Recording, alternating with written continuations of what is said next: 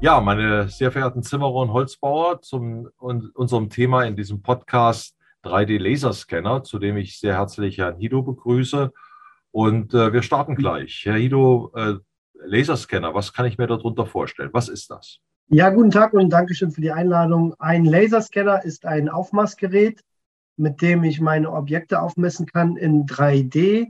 Ein Laserscanner arbeitet mit, äh, wie der Name schon sagt, Lasern. Ich kann der Laser, der Laserscanner schießt impulsartig Laser ab, bis zu zwei Millionen Mal pro Sekunde auf sein Objekt, auf eine Wand oder auf ein Gebäude.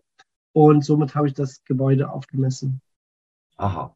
Ähm, da hört sich kompliziert an. Ähm, äh, ist das schwierig zu bedienen, das Gerät? Es hört sich kompliziert an, ist aber zu bedienen relativ einfach. Ich habe, äh, um das mal ganz kurz zu erklären, äh, wenn ich den Scanner anmache, einen kleinen Play-Button kann ein, zwei Einstellungen machen und das war es auch schon. Und dann ist es so, dass ich den Scanner nur noch anmache oder auf Play drücke und dann ein bisschen weitergehe, Play drücke, je nachdem, wie viele Scans ich auch brauche. Das heißt, das Gerät äh, beginnt dann mit diesem Startknopf äh, dieses Gebäude abzutasten oder das, was ich gerade mache. Ähm, wie viele Personen sind dafür notwendig, um das durchzuführen? Ähm, ich brauche nur eine Person, die das Gerät bedient. Das Gerät äh, dreht sich auch um seine eigene Achse, um das auch dreidimensional aufzunehmen. Und äh, sonst sind keine Personen nötig. Ja. Ähm, wie schnell kann ich mir die Arbeit vorstellen? Sie hatten zwar eben gesagt, der eigentliche Messvorgang ist blitzschnell. Ähm, aber wenn ich dann real auf so eine Baustelle komme, um zum Beispiel auf einer Bodenplatte ähm, dann versuche, das Haus zu konstruieren, wie lange muss ich ungefähr für das Aufmaß mit diesem Gerät ähm, erstmal rechnen. Also ein Scan äh, dauert ähm, drei Minuten mit, mit äh, Farbinformationen, also mit Fotos. Dann macht er 83 Fotos noch dazu. Ähm, ich mache auch nicht nur einen Scan, sondern ich mache mehrere Scans, weil es auch Abschattung gibt. Der Scanner kann auch nur das aufnehmen, was er sieht. Und zum Beispiel von der Bodenplatte ausgegangen, mache ich an den Ecken Scans und jeweils eventuell nochmal ähm, stirnseitig. Das sind dann ungefähr fünf bis sechs oder sieben Scans, die ich habe. A, drei Minuten. Also ich kann mir das so vorstellen, der Laser geht immer geradlinig durch und da natürlich, wo äh, die gerade Linie durch ein Mauerwerk zum Beispiel äh, behindert wird, da kommt er natürlich nicht durch. Und um hinter die Mauer zu kommen, muss ich praktisch um das Gebäude herumwandern und verschiedene Messpositionen äh, aufbauen, damit praktisch kein Schattenbild entsteht und wirklich alles aufgenommen ist und Daten von überall existieren. Ist das so? Exakt. Genau, das ist es. Ähm, da, das, da, da reden wir in der Branche von Abschattungen, die wir dann noch mit mehreren Scanstandpunkten wieder ausgleichen. Ja, deswegen kommt man also nicht mit einem in der Regel aus, sondern muss um das Gebäude umwandern, fünfmal. Da würde ich mal so gefühlt sagen, irgendwie mit einer Stunde äh, etwa ähm, äh, am, an, dem, an der Baustelle äh, sollte das eigentlich erledigt sein für jemanden, der da einigermaßen eingewiesen ist. Genau, ungefähr eine Stunde mit Aufbauen, Abbauen etc. Das ja, ist ja, also relativ schnell. Äh, wenn ich ein fertiges Gebäude habe, kann ich ja auch von innen ähm, entsprechende Aufmaße durchführen.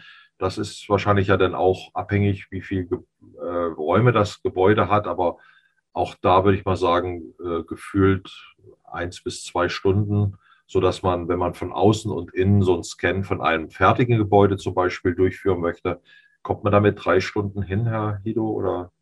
Genau, also es kommt, wie Sie schon gesagt haben, ganz darauf an, wie groß das Haus ist. Bauen im Bestand ist ein sehr, sehr groß, ein sehr großes Thema. Aber ungefähr zwei bis drei Stunden kann man auf jeden Fall dafür einplanen. Da ist man fertig. Ja gut, auf der anderen Seite hat man dann mit diesem Aufmaß, mit diesem Aufmaß auf jeden Fall alle Daten, auch im Nachhinein, wenn der Kunde irgendwas anderes wünscht oder es anders nicht möglich ist, Veränderungen und so weiter. Ich denke, das ist schon eine tolle Sache. Ähm, ja, dann hat man aber eigentlich nur den Scan. Damit kann der äh, Zimmermann in seiner, seinem vorhandenen System aber zunächst erstmal nichts anfangen. Äh, es muss ja dann mit diesen Daten etwas passieren, Herr Guido. Genau, also wir haben in den letzten Jahren äh, angefangen aufzubauen oder haben es jetzt gemacht, mit den gängigen CAD-Systemen im Holzbau zu arbeiten. Diese können alle mit den sogenannten Punktwolken arbeiten. Punktwolken sind das Ergebnis vom Laserscan vor Ort. Ähm, und äh, die kann man dort reinladen und kann direkt an der Punktwolke, an dem 3D-Objekt arbeiten und an dem 3D-Objekt anbauen oder einen Dachstuhl reinmachen etc. Also die können alle damit arbeiten. Aha. Also ich denke mal, das kann man auch durchaus so sagen. Also ich habe damit keine Probleme, äh, wenn jemand SEMA, Dietrichs oder Catwork hat, äh, dann werden die Daten von Ihnen über die Schnittstelle problemlos aufgenommen und können dann weiterverarbeitet werden in dem gängigen System, was der Zimmermann ähm, hat in seinem Betrieb. Exakt, genau, das sind die ja die gängigen CAD-Systeme, mit denen man arbeiten kann und oder mit denen die meisten arbeiten. Ich denke mal, ein relativ großer Prozentteil. Und äh, da laden sie die Punktwolke rein, können drin arbeiten, können drin messen und können einfach an dem Objekt äh, konstruieren. Und das ist der entscheidende Vorteil, den man hat. Ja, schön. Ähm, für, ich denke mal, für die, die erste Information war das äh, ein, äh, einsichtig, was dort alles passiert. Ähm, Redo, ähm, ich würde dann sagen, diejenigen, die sich äh, weiter interessieren und Kontakt mit Ihnen aufnehmen wollen, finden das im Rahmen des äh, Podcasts mit entsprechenden Informationen. Ansonsten auch noch mal kurz die Mobilnummer, um direkt mit Ihnen Kontakt aufzunehmen. Das ist die 0152 51 38 04 97. Äh, ja, und wir werden sicherlich dann auch noch ein YouTube-Video machen. Da wird vielleicht ein bisschen mehr Information noch äh, möglich sein. Ansonsten, das war's. Einen schönen Tag noch an alle und auf Wiederhören. Auf Wiederhören. Dankeschön.